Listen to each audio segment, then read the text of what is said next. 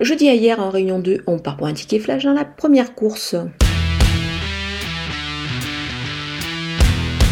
Dans cette épreuve, je vais vous conseiller un couplet gagnant placé entre deux éléments qui me semblent détenir vraiment une belle chance ici.